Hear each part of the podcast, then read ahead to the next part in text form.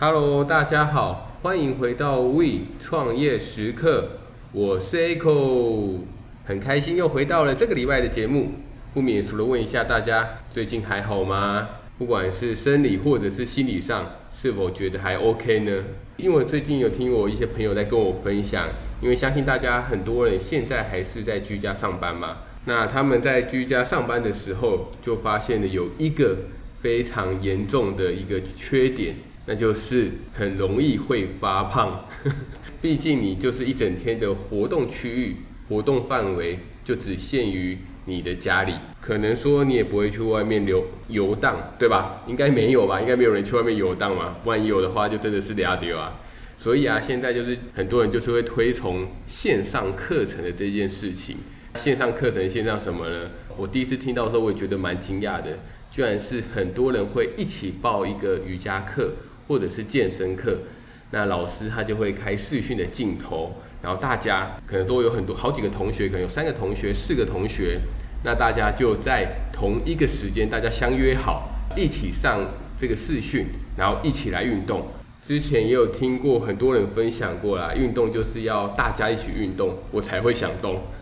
我不知道，我不知道听众你觉得这个是合理的吗？还是说，哎，不用啊，我运动我自己一个人也可以运动得很好。那像我的话。其实我在一开始之前有一阵子有在健身的时候，现在已经没有了，因为健身房已经没开了。有在健身的时候，其实就很喜欢找我自己的一大群的高中同学，可能说四个五个，然后一起去健身。不是因为怕寂寞，而是因为有时候你在做卧推，就是你可能在练胸的时候，那你可能会卧推，你就会需要有一个人在旁边去协助你。不然你可能在挑战你自己的极限的时候，有时候会失误，突然你的手就没力了，那你可能就会被压着。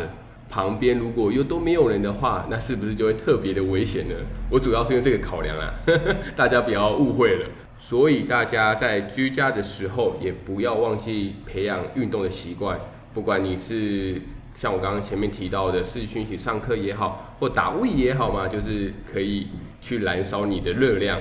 而且运动也会有助于你心情上，可能说你的压力的宣泄，让你的心情可以更好哦。另外，因为这个周末就是端午节的连假，所以这边也想要呼吁一下大家，如果你没有特别的事项，就是你一定要回家乡或者是回乡下，尽量就是拜托大家避免不必要的移动。那因为现在啊，很多人就是有去看一些台铁，就是台铁或者是高铁他们的售票的状况。那发现其实还是有一些人，他们是有去买票的。那相信这些人应该是有一些不逼不得已的状况啊，所以说他们一定是得要回家一趟。而根据台铁的各线，他们统计的各线别的搭乘率，因为我们的线有分成西线、东线跟南回嘛，那他们去统计的就是端午的连假，也就是六月十一号到六月十四号。这四天的一个平均搭乘率的状况是怎么样？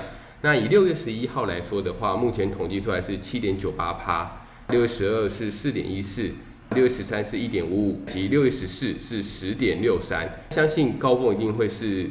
头一天跟最后一天嘛，也就是七点九八跟十点六三。那现在看起来，我是觉得搭乘的状况好像是还可以，但是也是要呼吁一下大家，如果真的没有一些特别重要，非得要处理的事情的话，那大家还是好好的待在家里。毕竟以目前疫情还没有控制的一个状况下，贸然的去移动，确实有一定的风险在。而且如果你移动，当你真的确诊的话，影响到的真的也不会只有是你，因为像我们上期有说过，影响到的是非常非常多的人。所以大家如果真的有想要回乡的话，再请你三思一下哦。好啦，让我们把主题拉回来吧。这一次想要跟大家分享的主题是什么呢？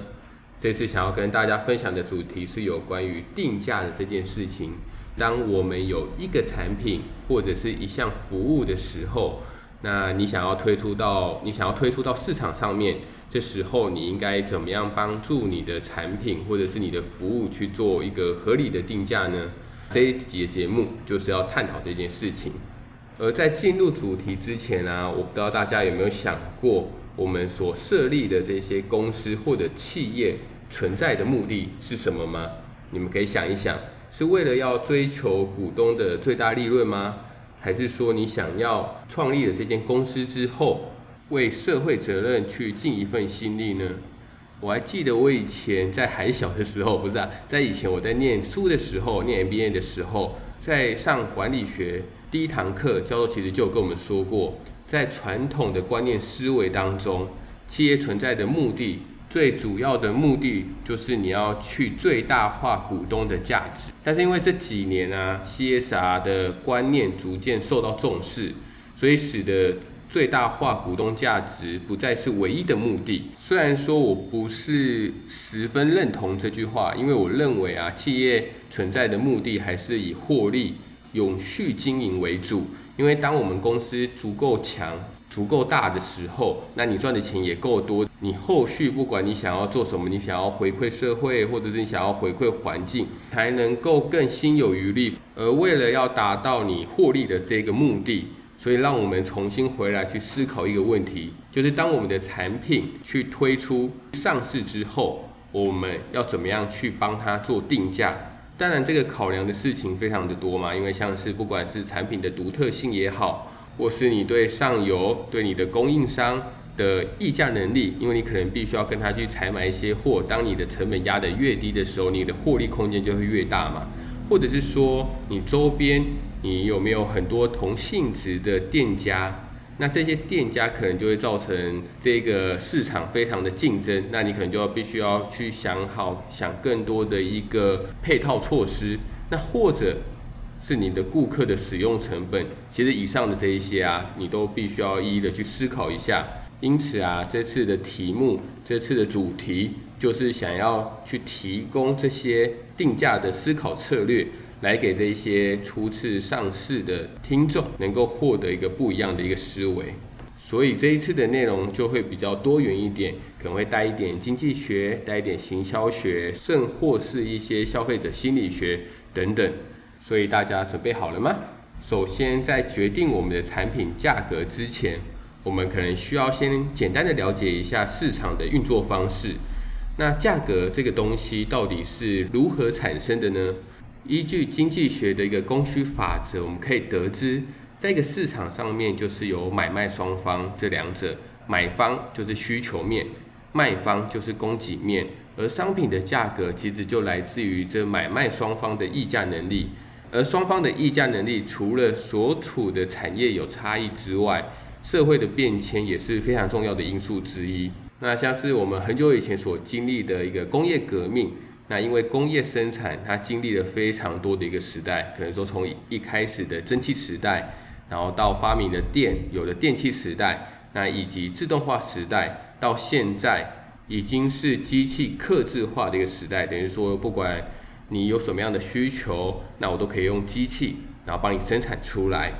而同时啊，也因为历经的这些不同的革命，其实我们可以把这些革命看成是一个科技的演进。那因为科技的演进之后，所以使得我们行销的重心其实也渐渐的去做一个移转，从原本的卖方市场，就是不管我生产什么，一定都会有人买的这种状况，渐渐的更偏向于注重以消费者为诉求的一个导向。那这边不知道大家有没有听过行销一点零到四点零，它其实就是一个行销的演进。那我这边先简单的说一下，就简单的介绍一下就好，然后帮没有听过的这些听众做一些科普。行销一点零到四点零，其实他们都是有一些行销上面的一个改革。举个例子来说好了，一点零他们其实就是以产品为中心的行销，而当时因为是工业革命，所有公司的一个目标，其实他们就是想要去销售最大量的一个产品。并且当时啊，在市场上面需求面是比较强的，等于是说，只要公司他们生产的产品之后，一定都会有人去买单。但是随着时间的演进，从产品导向逐渐转移到以消费者为导向的一个诉求，那需求面还是存在。但是如果企业所生产出来的东西不能获得消费者认同的时候，这时候消费者并不会买单。所以企业就必须要去找出自己产品的一个差异化，然后去说服顾客。而行销三点零，像我们刚刚前面有稍微提到的，因为一个人本价值的抬头，所以导致说销售你的产品的时候，你必须要去带入你的公司的使命、你的愿景或你的价值，并且要获得消费者的认同。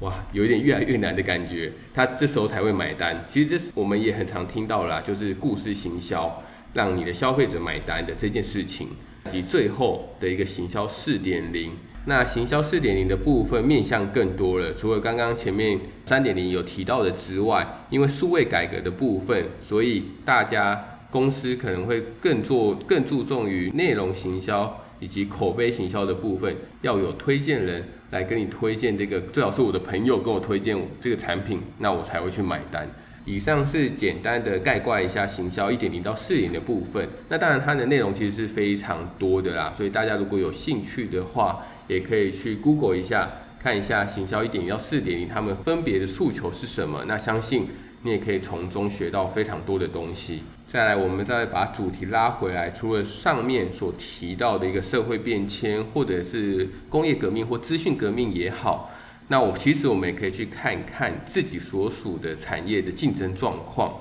来决定你的一个定价策略。那依照市场上不同的竞争状况，其实可以分为，我把它简单的分为三大类好了。第一个是独占市场，那独占市场有什么样的特性呢？主要就是龙头厂商只有一个，所以你就是龙头，龙头就是你，所以你根本没有竞争对手。这时候你就是市场的定价者了，等于是说，因为在市面上也只有我提供这个服务。那消费者想要买这个服务，一定要找我，他不可能去找别人，因为别人也没有提供这个服务嘛。那其实这个独占市场，它还有一个很重要的一个特质，就是其他的同业想要进入你这个市场是有非常的高的障碍存在的。你的公司是有护城河所保护的，而独占市场上，呃，知名的厂商有哪些呢？其实大部分都是国营企业啦，像是电力公司或者是自来水公司。等于说，我想要要买电，我就只能跟电力公司买啊；我想要买水，我就只能跟自来水公司买啊。我根本没有其他的选择，所以这个不会是我们适用的一个产业当中。再来是第二种寡占市场，而这个市场当中的一个厂商，其实数量是非常有限的，那可能只有一到三间、一到五间不等。它的特性，这个寡占市场它的特性，每个厂商他们其实都会。互相的去影响，互相的去制衡。举个例子来说好了，寡占市场的话，比较知名的可能就是电信公司。以台湾来说的话，就是有中华电信嘛、远传、台湾大哥大，可能台湾之星或者比较小的亚太等等，这些都是台湾比较知名的一个电信公司。那不知道大家还记不记得，在几年前，中华电信有一个四九九之乱，等于说他就提出了一个方案。那只要四百九十九块，你就可以网路吃到饱的这个行销方案出来。那你有没有发现，在他这个行销方案出来之后，很多的电信公司其实也都是有跟进的。因为如果他们不跟进，其实他们也是不得不的一个决定啊。因为当其他的像是台湾大哥大或者是远传，他们如果不跟进的话，你可以想象那个后果吗？它的后果其实就是。它的市占率会被中华电信所提出的这个四九九所吃掉，所以它的市占率就会越来越小，然后全部都会转移到中华电信当中。所以我就说他们的定价策略就变成说很去看对方，很去看同样所属寡占市场的这一些厂商他们的一个定价策略。但换句话说啦，如果他们在私底下联合起来的话，后果也是不堪设想，但其实我觉得这几率相对比较少一点啊，因为大家每间公司毕竟有自己的考量，是这一期你是缺获利，还是这一期你是缺市占率都不太一样，所以大家就会去看一下市场的动态、市场的状况怎么样，来决定他们这一季的一个策略，然后以及最后一种、第三种就是完全竞争的一个市场，那这个市场其实就会比较像是，不管是你要进入的产业。很多像是咖啡厅，然后意大利面店或者饮料店等等，其实都比较像是完全竞争的这市场当中。那完全竞争的市场，它的特性、它的特质有什么呢？主要第一个就是厂商非常的多。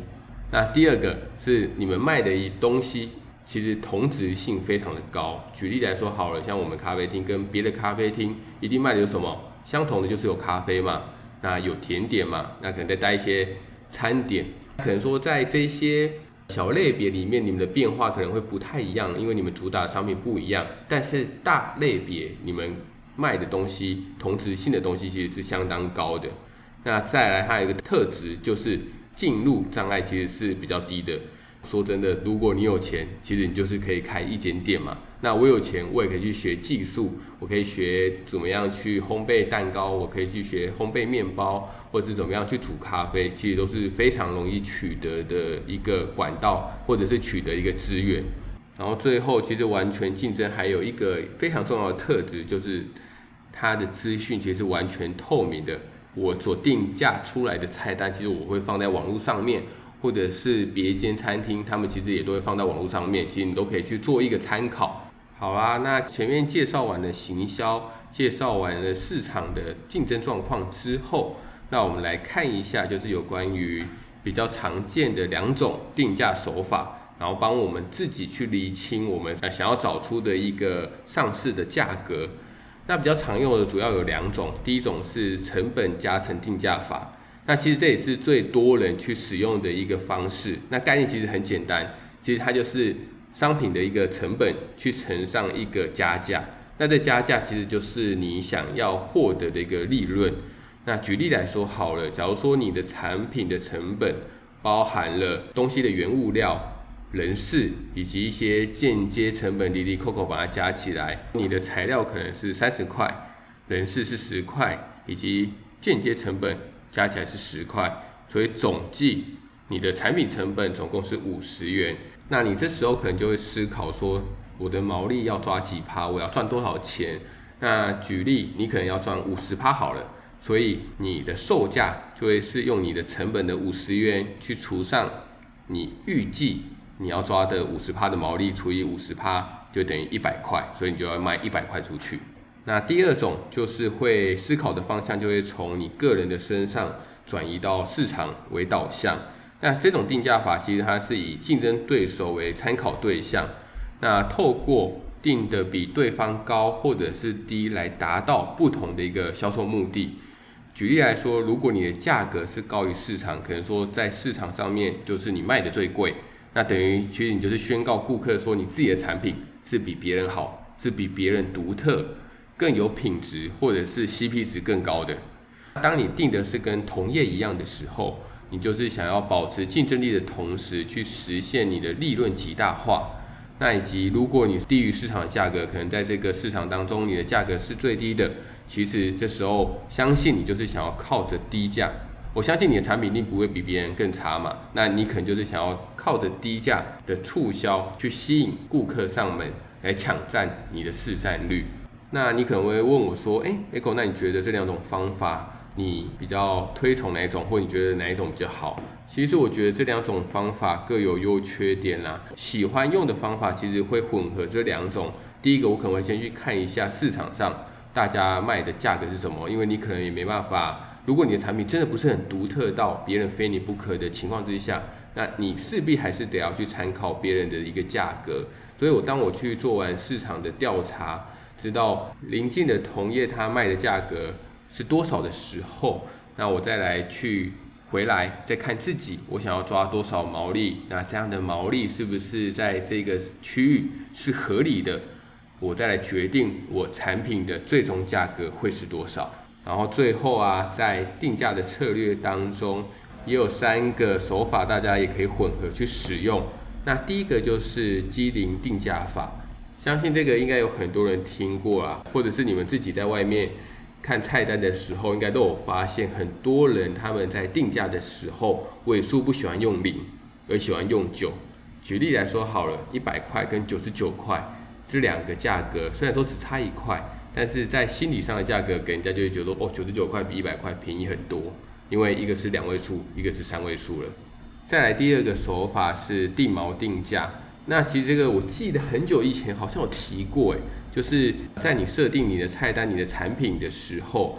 你可以选择高价、中价跟低价。会这样定定的原因，其实你也不是说你每一个高中低的产品都会卖得非常的好，而是你可能有两个好处。第一个是让有选择性障碍的人，他可能会觉得说，哎，高价有点贵，低价有点便宜，是不是品质不好？那我就选个中间的价格。那这是帮助有选择性障碍的人去选择。那第二个好处就是，说不定你的高价的产品会大卖啊，你不会知道。所以你可以把高价产品当成是一个试水温的一个利器，一个武器啦，变成是你测风向的一个手法。再最后一个就是动态定价。其实这个动态定价，如果是以餐厅或者是以制造性产品来说，我觉得相对是比较困难的。这个比较适合用在一些资讯科技产业上面。举个例来说好了，就是 Uber，其实它就是一个动态性定价嘛，就是当下雨天下大雨的时候，你叫车就是会比较贵，或者是你在偏僻的地方，你叫车就是会比较贵。以上的三种手法，大家可以去混着使用哦。好啦，那以上就是我们本集的内容啦，希望大家会喜欢。那一样的，如果喜欢本集的内容，或是觉得这集内容对你是有帮助，你有学习到东西的，那也不要忘记把这集内容分享给你正在创业或者是想要创业的朋友哦。那同样的，如果你的 IG、FB 还没有追踪的，麻烦帮我追起来，尤其是 IG，我发现我的一个成长人数，我的成长粉丝数好像有点趋缓的现象啊，大家救救人啦！那我们这个礼拜的节目就到这边喽，那我们下周再见喽，拜拜。